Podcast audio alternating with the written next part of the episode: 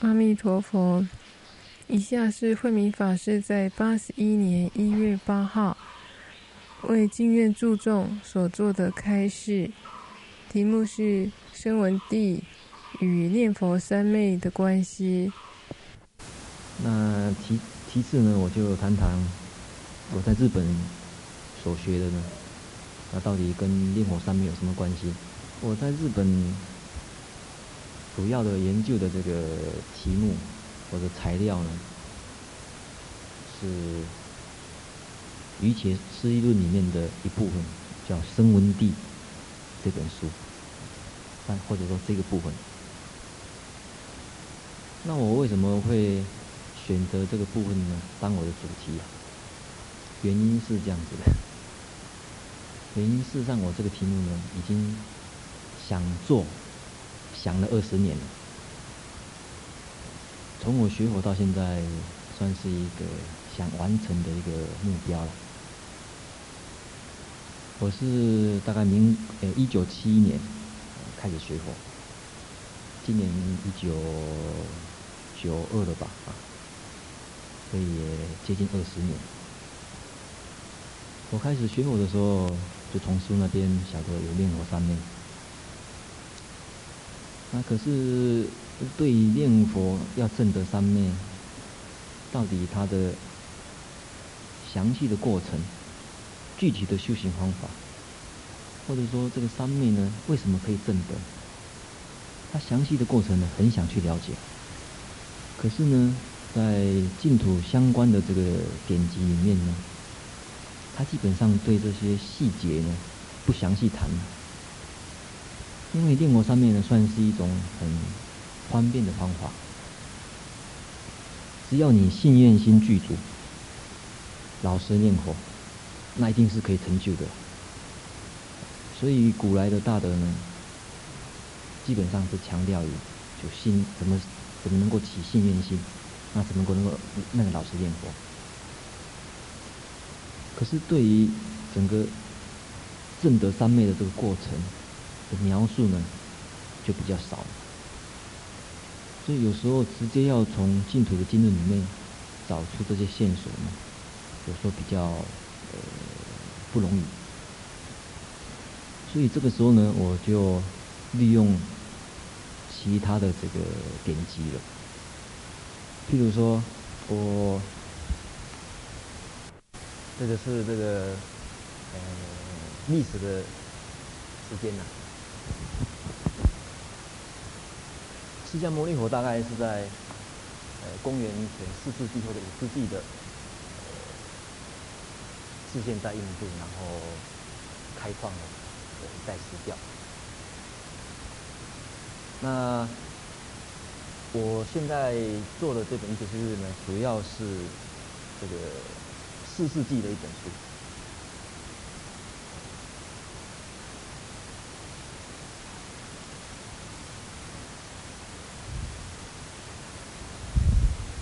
它叫声闻地，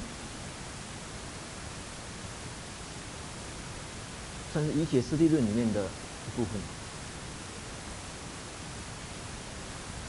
那大家想到《瑜伽师地论》呢，就很容易想到说啊，可能就是讲唯识啊。哎，其实并不是的。《瑜伽师地论》呢，它主要是谈医学师，医学师的境界，地的意思就是境界，或者说。瑜伽师他修行的阶梯，那瑜伽师是什么意思呢？瑜伽师的意思是，哎，瑜伽师的意思就是说，修禅定的，专门修禅定的人叫瑜伽师啊，在我们这个佛教界的用语来讲，为什么呢？当时佛灭度以后，在僧团里面呢，主要呢有几类的专家啦。就是说，专业的这个学习，有一类呢，大家都晓得的，所谓律师，他专门诶诵持戒律，讲解戒律。再有一部分呢，就是经师，只要他诵持的经典，在教化他们。可是另外又有一部分的人呢，他是专门呃修禅定的，打坐修行的，这类人呢就叫瑜伽师。所以这本《瑜伽师》诶，《瑜伽师地论》呢是，它是综合，大概从佛灭度以后一直到这个西元诶四世纪这段时间呢，累积下来瑜伽师的经验而写出来的一本书。所以我当初会选择这一部论的原因呢，也是看到这一点了。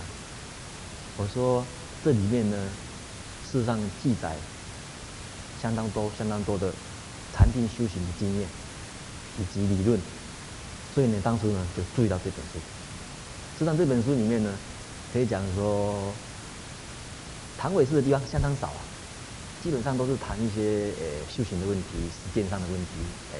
特别是声闻地，那我又为什么选择声闻地的原因是，因为一切世界里面呢有十七地，那十七地呢它有它的这个分配的这个理由啊跟原因呢，我不详细谈。不过里面最主要呢是有一个叫菩萨地，有一个叫声闻地。那菩萨地的话呢，它基本上是以谈菩萨行为主啊。所以呢，这个呢，我暂时呢，呃，没有以它为主，因为菩萨行的这个谈菩萨行的这个问题呢，并不是我要解决的问题啊，那并不是我当时想要解决问题，因为我想要解决的就是说，因为圣文帝呢是以解脱为目标，那你你要得解脱的话，一定需要具足戒定慧。所以他特别呢，对于戒定慧的这个资料或者这种记载呢，特别丰富。另外呢，圣文帝呢是以出家众，诶，是以出家众为主的一种，以出家，诶，以出家众为主，然后讲出来的一本修行的指南，诶，诶，修行的一种指导的书啊。所以我会选择它也是一个原因，因为跟我将来，呃，的身份就是我出家身份呢比较相应，所以选择它。的原因呢，也是这个理由。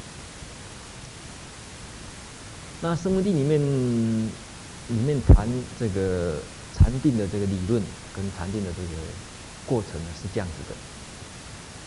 因为，呃，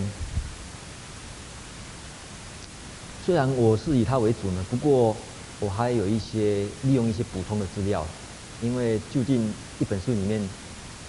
它只能够从一个角度来谈，那你要从多方面的角度呢来了解的话呢，需要借助在其他资料，所以呢，我还利用大概是嗯二世纪到三世纪左右呢，在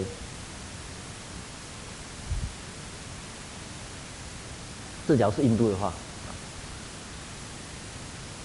啊，当然这个就中国了嘛。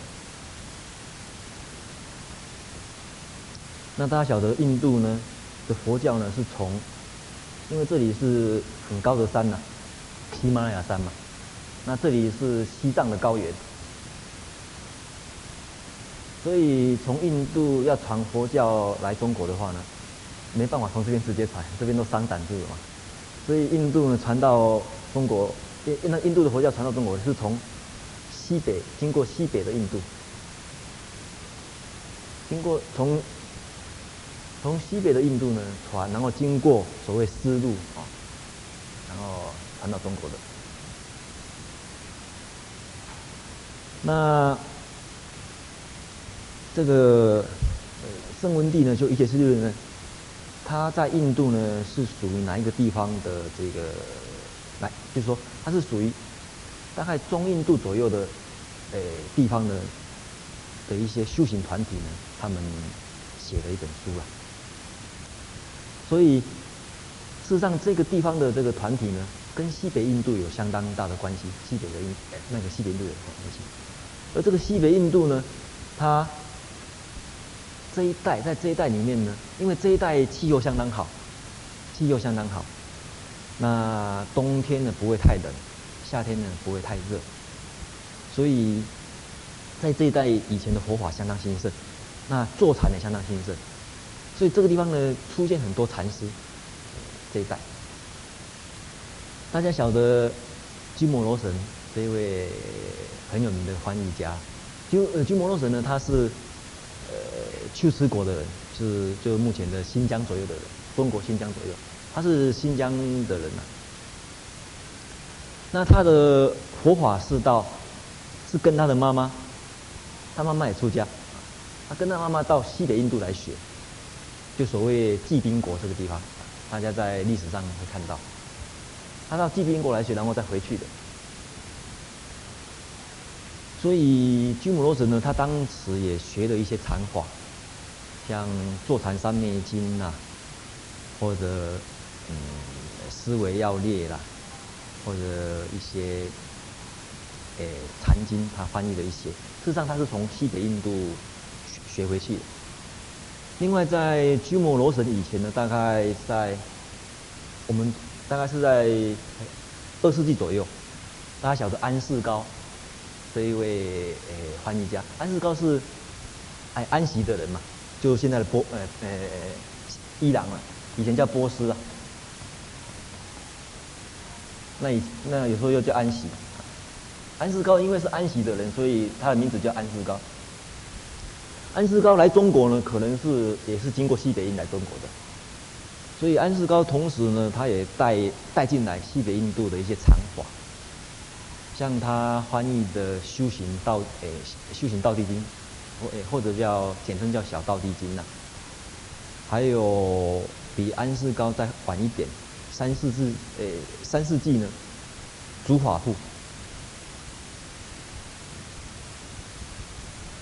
竺法部还有安世高，呃，这东那个。把西北印度的很多佛那个佛教呢带带进了中国，欢迎哎介绍，翻译介绍给中国，所以他也翻译了像《修行道地经》也是他翻译的。所以呢，我为了要嗯使这个圣文帝所讲的禅法，就是说修三昧的方法呢更清楚呢，我就借用这一些当时西北印度一些禅师他们留下来一些呃修行的这个记录。另外呢，我还利用了像在，也是西北印度的另外一个专门，因为西北印度佛法相当兴盛的。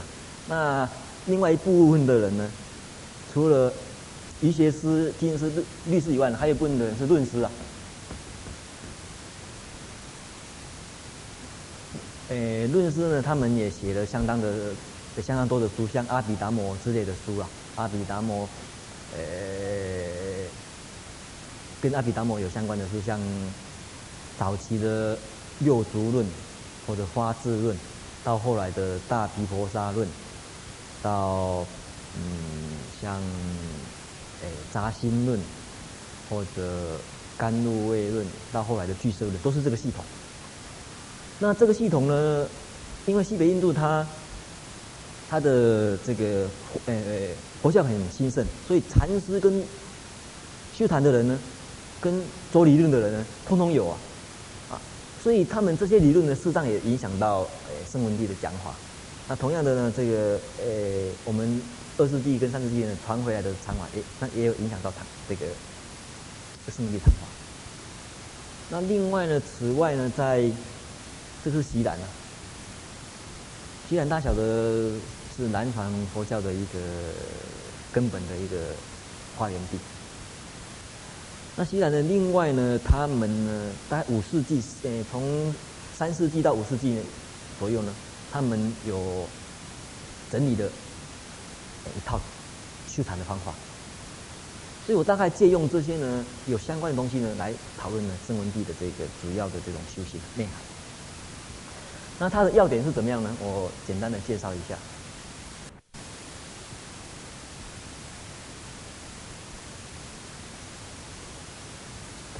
它的要点是，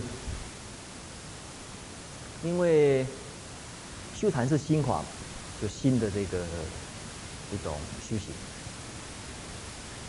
可是根据这个嗯说一切有部的理论呢，或者说整个佛教理论呢，心法的产生呢，心不孤起啊，一定障缘而生嘛。那心法的升起呢，需要什么因缘？这个倒是想跟大家请教的。哎，心法的，比如啊，我们现在先这样讲好了，有几种心法？我有一些先从心学的开始问好了啊。啊，会会元师是哪一位？有没有打？啊啊，有几种心法？嗯。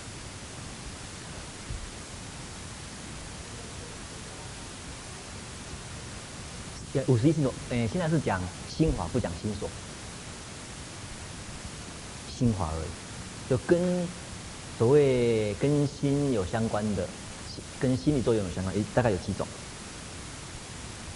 这个问题又不会太困难了。你受想行识是用五蕴的分类来方法来看的，现在是用感官的种类来看的话，用十八界的观念来看的话。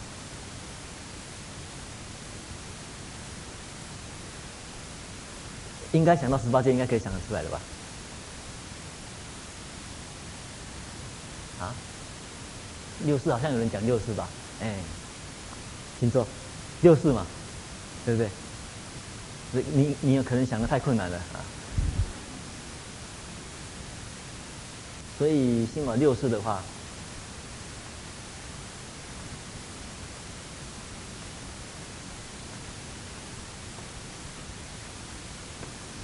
联合鼻舌身意，就是。而修禅定呢，最最有相关的呢，就意识嘛，就意识的控制。修禅定并不是前五识的，就是前五识，呃，它跟禅定呢没有直接相关，最主要是六，哎，那个最最主要是意识。可是呢，意识的升起乃至于五识升起，它需要什么？再问一位，呃，那个。我还记得呢，有一个叫慧道师吧。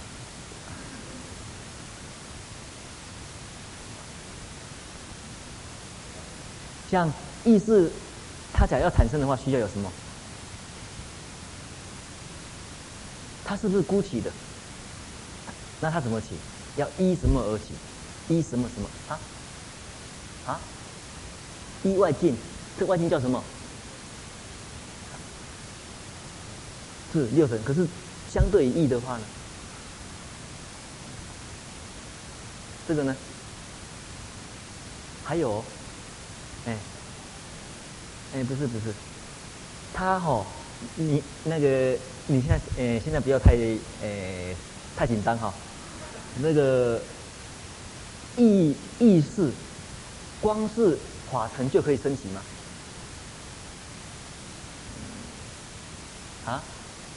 他还要什么？啊，只有六四而已哦。你要加个那个，加一个第七识也无所谓啊。这个第七识其实就是一根呐、对不对？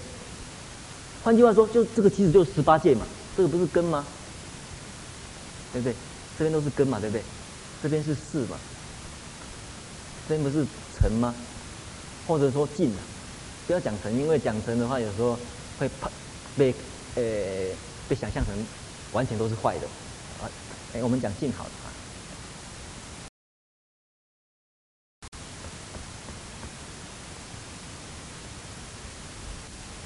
听说，这个意识的升起一定是需要这个呃一根跟法的这个劲嘛，才能够升起。他他没办法孤起呀、换句话说。根据这个道理呢，在《一说一切部》呢，他来谈这个心华的升起呢，他是这样子说的：他说，第一个，这个心华升起一定要有一个所依，所依靠的；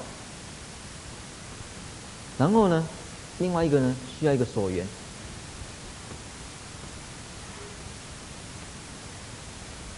所以可以讲说，相对于六识呢，它有六种所缘嘛，哈。另外呢，它也需要有六种所依。像眼根的所依是什么？啊，不是，哎，眼识的所依是什么？啊，对，眼根的所依是什么？啊，慧目识。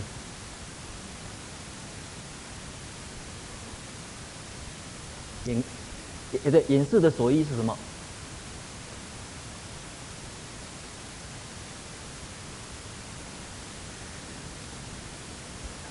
啊，那很简单嘛，眼根嘛，对不对？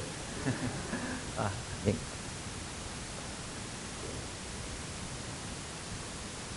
眼根嘛，眼识的所谓是眼根。可是现在问题就眼根是什么东西呀、啊？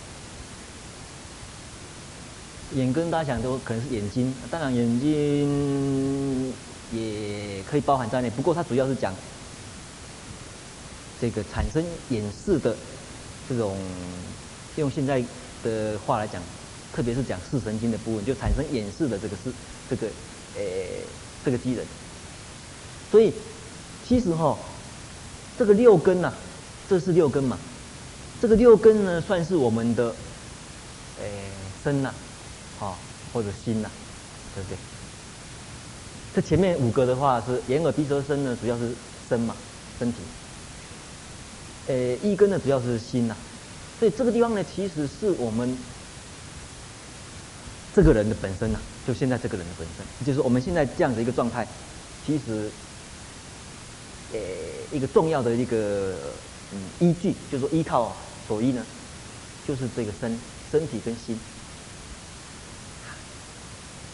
那这个修得禅定的这个呃理论呢，其实就是在这里。怎么这样子呢？你这个你这个东西要定下来，你心要定下来，先要把这个定下来啊，跟这个定下来，对不对？你你强要强迫他定下来，他不可能定下来，因为他是从这两个影响的。所以你一定要先从这两个下手。举一个例子啦，你生病生病的时候，这个地方很痛苦嘛，这个根嘛，六根很痛苦，又重，又难啊，那个那个那个很难提起。昨天晚上熬夜的话，今天晚上啊，今天早上一做早课就打就打瞌睡了，因为你熬夜的话，你身体就状况呢，身身体状况呢就比较累，那想睡。你这时候要叫你修禅定，可以修，大概只有睡禅可以修了，啊，没办法，因为这个地方影响他嘛。很简单的，很简单的原理，一样的。你说我要修禅定，我我哦，现在身体状况很好，哦，这个非常的这个精神旺盛，精神充足。那可是呢，外缘很复杂。譬如说你现在正好呃在歌厅里面，你说要去禅定，哦，旁边吵得要命。旁边的所缘太乱了，你怎么去禅定？没办法修啊。所以禅定的所得呢，一定是跟这两个会场有相关呐。根据这个道理呢，这个嗯，这个圣文帝的这个看法呢，他把禅定的修行呢，第一个，他说认为呢，诶，一定要掌握呢，先先呢，先把所缘呢。呃，先找一个所缘来修，所以呢，这个地方就大家注意到了一个问题，就是怎么样呢？本来谈所缘或者谈所依，很单纯，只是在说我们的心怎么升起来嘛，跟禅定没有关系呀、啊，在跟谈禅定没关系。不过呢，圣文帝他注意到这样一个问题，他说，其实禅定呢可以利用这个原理。既然可以利用这个原理的话，在声闻地里面谈修行的对象，或者说禅定的对象呢，他用这个名词，用所缘这个名词，就是说你缘什么来修？譬如说念佛三昧是缘什么来修？再问一位好了啦，我晓得还有慧锦师啊。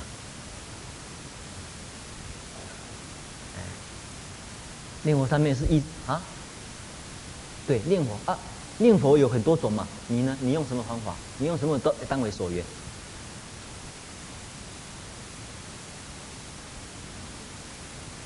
听听听一下这里，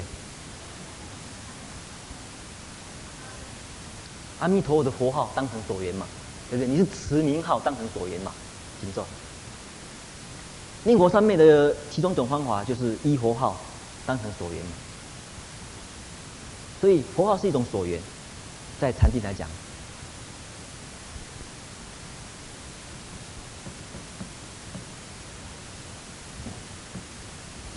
可是呢，修禅定还有很多的这个方法，因为呢，理论上来讲啦，从从根本上来讲，我们的心原原本本清清清清清净净的，本来具足所有的功德啊，禅定的功德、智慧的功德。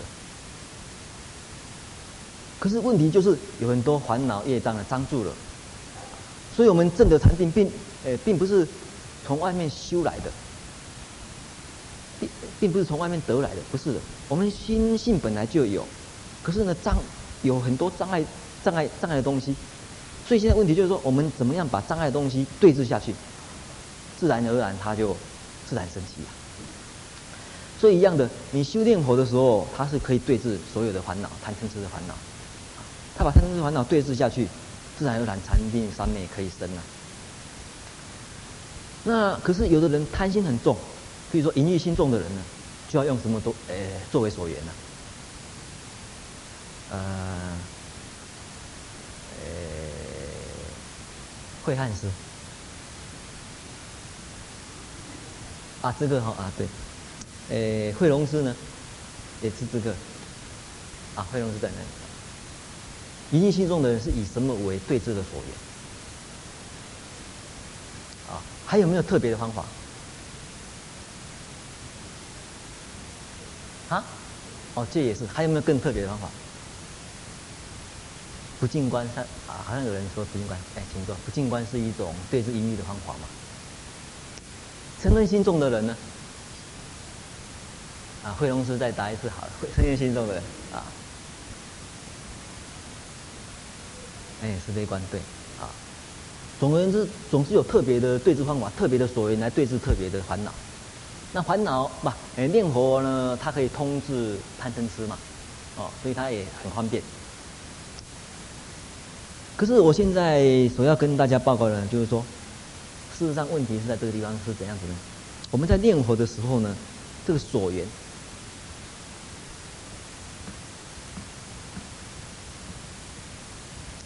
事实上是随着修行进步呢，它会转变转变的。这点呢，请大家特别注意。这一点大家只要注意到的话呢，修行这个上面呢就容易。第一个，我们有一个根本的所缘呢，比如说佛号，特别是佛的名号，我们是念佛的话，佛的名号。根本所缘，它是一个根本，我们从那边开始修啊。可是大家在念佛的时候，开始去念佛的时候，初学者总是有这种感觉啊，好像嗯，就是佛好。那我念佛念佛的时候，才算是修炼佛三昧。那其他的大半大半的时间呢，总是又是另外一回事。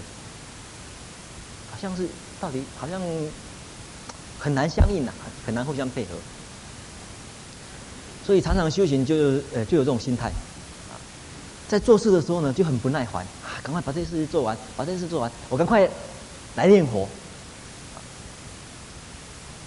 可是真正教他练火的时候呢，他又不耐烦了，赶快把它结束吧。哎，这个师傅说要练一万声，赶快把它练完。哎，所以呢，这个老师呢，到底什么叫练火？那一般的在家人也是。他在公司的时候也是不耐烦啊，这些事情不是，呃，好像不是佛法，那赶快呢，那个我要把它做完，赶快来练火。所以这个时候呢，根本所缘呢，表示呢对根本所缘的这个利用呢，还没有利用的很好。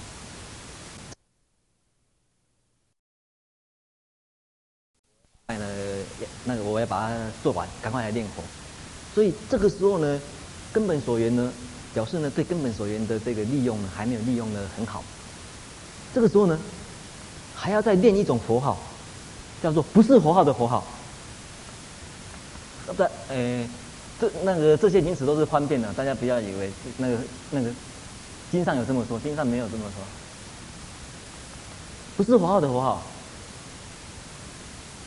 不是佛号的佛号呢，这个叫做应用的，你你有办法应用。应用的所缘，譬如说，你在修炼佛三昧的时候，念持这个佛号，让你得到这个清净，让你得到定，让你得到智慧。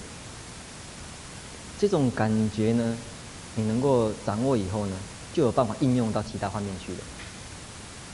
你想一想，你在念佛的时候，它的所缘是一个佛号，是一个声音嘛？那所谓声音，就是空气从这边吐出来啊，阿弥陀佛，就这样吐出来啊。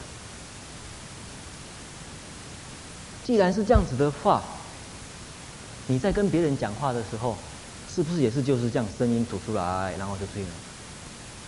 可是你那时候的心情就想象是在讲话而已啊。同样的，你只要想象说，我这样子是在念佛的时候，那又怎么样呢？你会发觉不一样。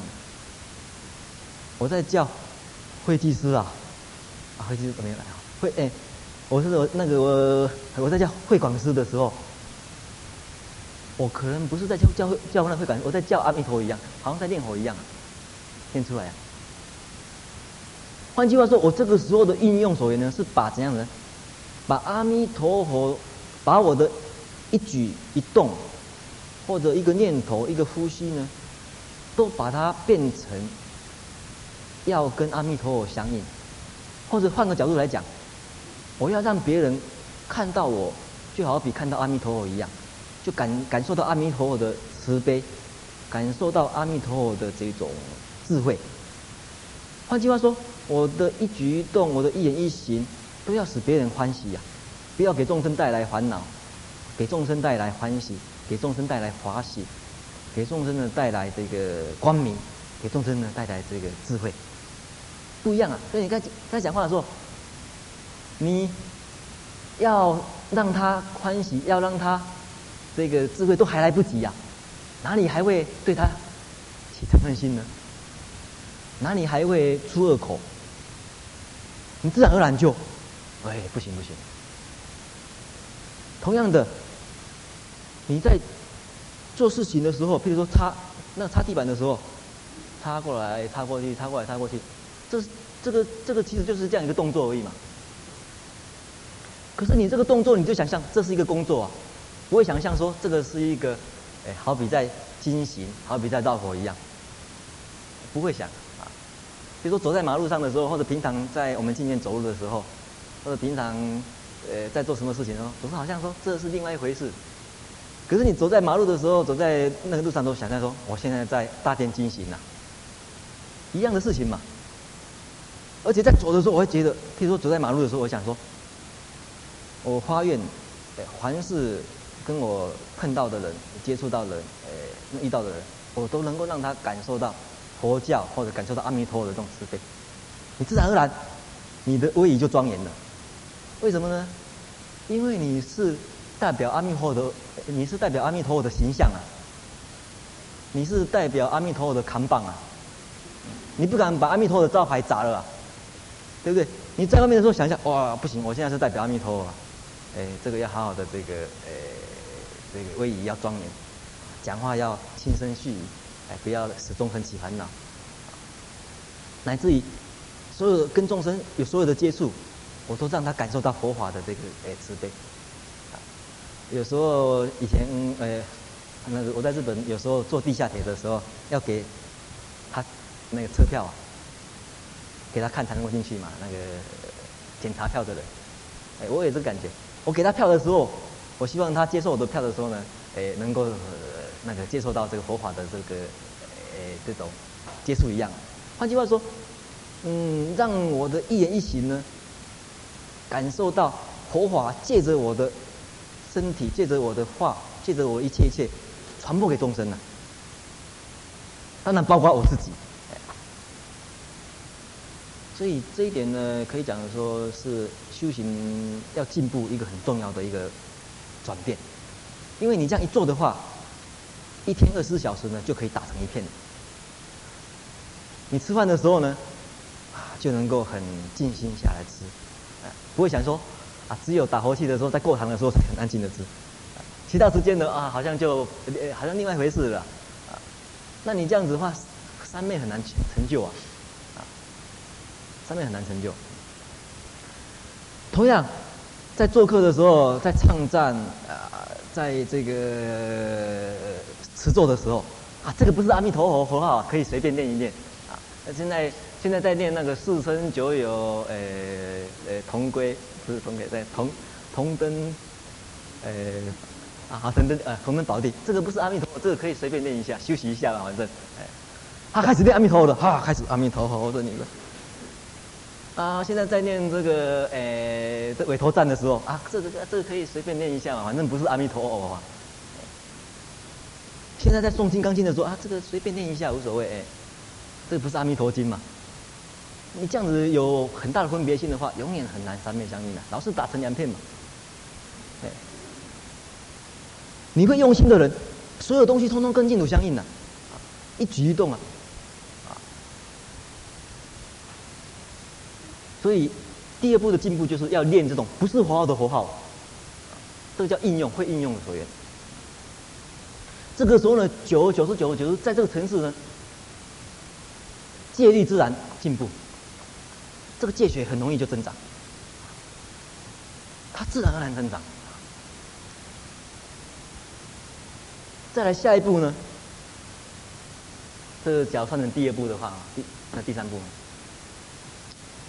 就练了一种所缘，叫做镜像所缘。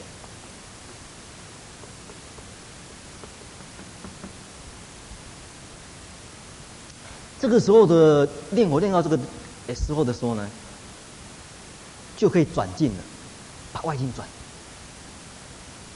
已经力量够了，可以转转外境了。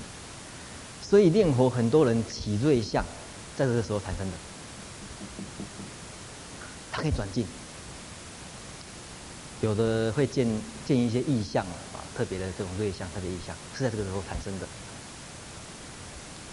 那大家或许会觉得说，这个怎么有可能呢？怎么会闻到啊西方的这种香味，会看到莲花或者有什么异象？为什么有可能呢？理论为什么是这样子呢？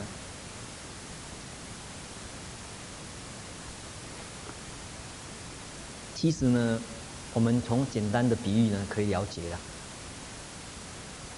大家想一想，小时候小孩子的时候，我们从小就受到父母的照顾啊，大小便都是如此啊，从小。可是哦，当我们随地大小便的时候，父母在擦我们的小便的时候，在擦我们的大便的时候，在他的感觉呀、他这个东西不是大小便呐、反而是可能对他来讲是一种很干净的东西，所以他擦了并不会起烦恼，啊，也不会这个有什么这种障碍。甚而言之，讲严重一点，他说不定擦大小便的时候都闻到香味啊。为什么能够这样子？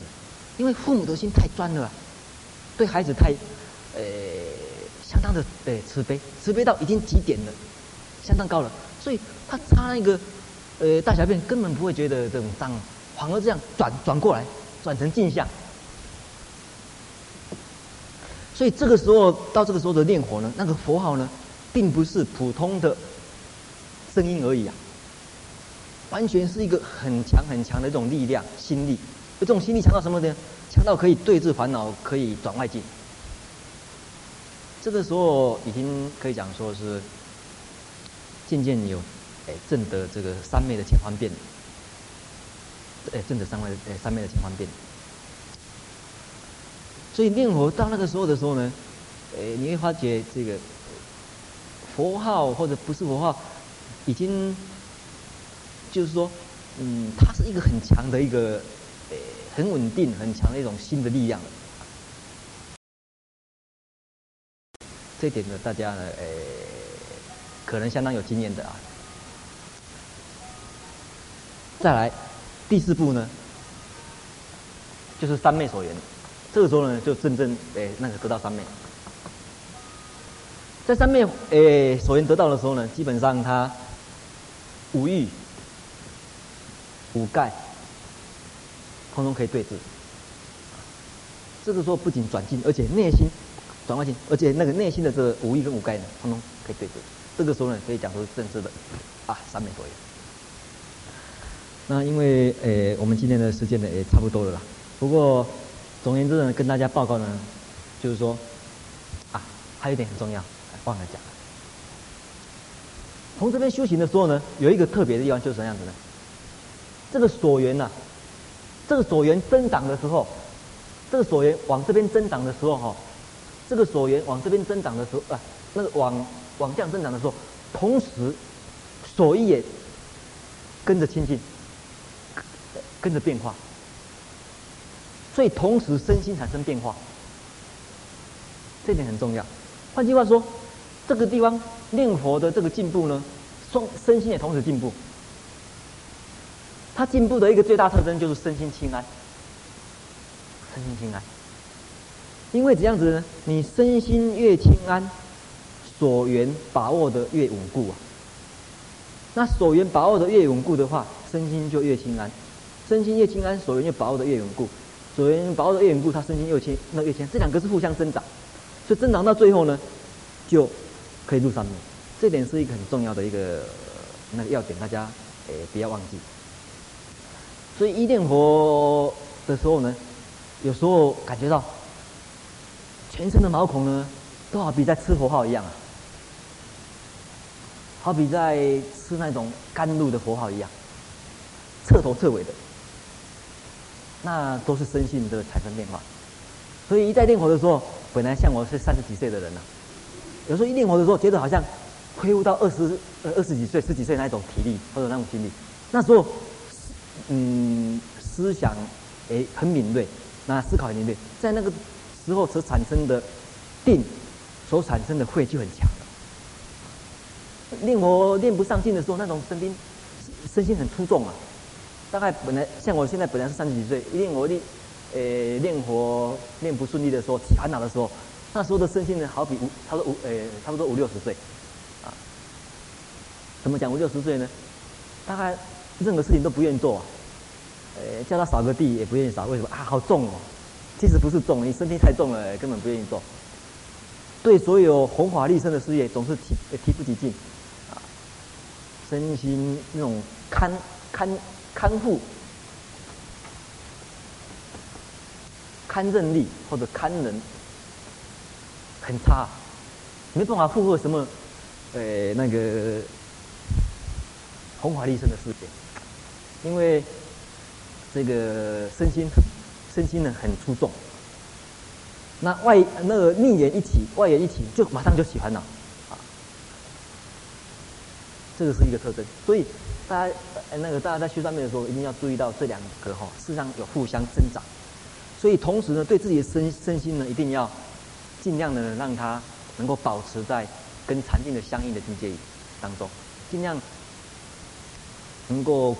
诶，自己的言，自己的行呢？经常想象，哎，我这句话讲出来，是不是有跟三昧相应呢？那这个行动呢，是不是有跟三昧相应呢？因为它直接会影响啊这个心法。这点呢，顺便跟大家交代一下，相当重要的一点。那以上呢是大概，嗯，我在诶那个日本的话呢，博士论文呢所写的，其实最主要就是谈这个理论的这个呃。诶，根据，那我学佛以来呢，到现在也也快二十年了。那总算呢，这个把一个呃心愿呢了了啦，就是说，到底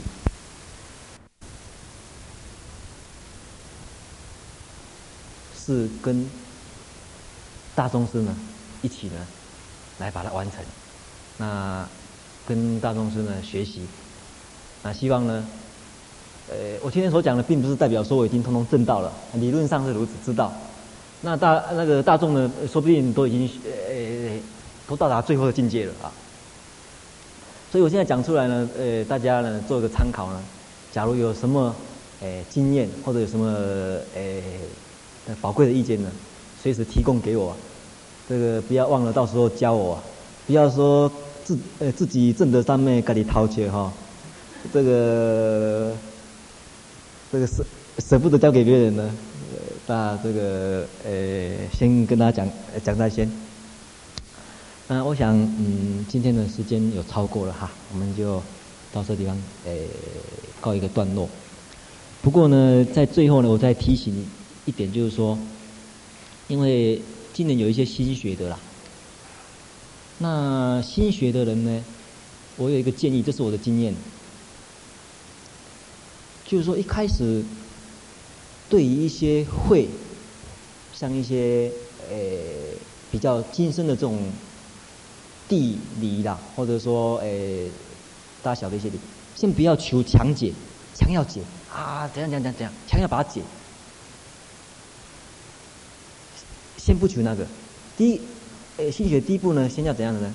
先要，先要学习，先先从，呃，宋词开始，啊，宋词开始，就是说，有相关的，譬如说有，特别是经呐、或者论呐、或者戒也好，而且最重要的东西，或者你喜欢的东西呢，你先宋词为主，先不要强要解他的意思啊，他为什么这样子这样子，啊，然后可以讲得天花乱坠。这样的话不一定，不一定是好事。你自己诵词诵词多，而且诵词最重要的这种经或者诵教论呢，诵词久了以后，自然会开解，这种解才有用啊，这种解才有用。那你诵词的时候呢，就是呃不要贪多啊，每天呢就一小段也好，啊每天就是那一段呢，就不断的反复练习，不断的反复练习呀。我到目前都还是维持这个习惯。我到目前还会这样，像我要学什么新的东西，我还是不断的诵词，不断的诵词啊。那个有时候同样的东西再加一步诵词，啊，呃，像大悲咒，我们已经诵词很熟的时候，我现在进一步呢想聊，想再把大悲咒的这梵文的，呃，这个意思呢再加以把它，诶，更进一步的尝它的味道。啊，所以有时候做课的时候呢，都带那个梵文本去看一看到底那是什么意思哈。有时候再看看啊，一啊才晓得啊，以前呢诵了的时候呢，这个心态呢应该哦原来是这样子调整，啊也有好处。啊，有时候在学校学的什么事情呢，我还是呃经常的诵词，呃经常诵词。晚上睡觉的时候呢，都还呃呃练一练呢才睡着。那像有很多新界他有在背戒啦，同样的经呢也是从背诵开始。大家晓得这个原理跟教国文的老师一样，教国文老师哈，你要教一个学生，你叫他说马上能够写一篇好的作文，不可能呐。学生学学学写好的作文，一定先从背文章开始，背文章背多了，文章就自然写好啊。你一下子，所以我们从初中就开始，老师说要有一些好的文章要背，就是他你背多背多，自然自然而然就可以写好文章，就可以。那个讲好的这个诶这个话语出来，所以诵词呢，诶对初学来讲很重要，而且诵词有什么好处呢？定力跟戒力能够增长，很而且很稳定的增长，因为你经常诵词，自然就就把它当成好像练火练火一样这样子来练一样，那久而久之呢，很好啊，啊，在戒定的增长上面来好，所以最后呢，再跟大家补充这一点呢，诶。当成作为一个参考，好，我们今天讲到这边。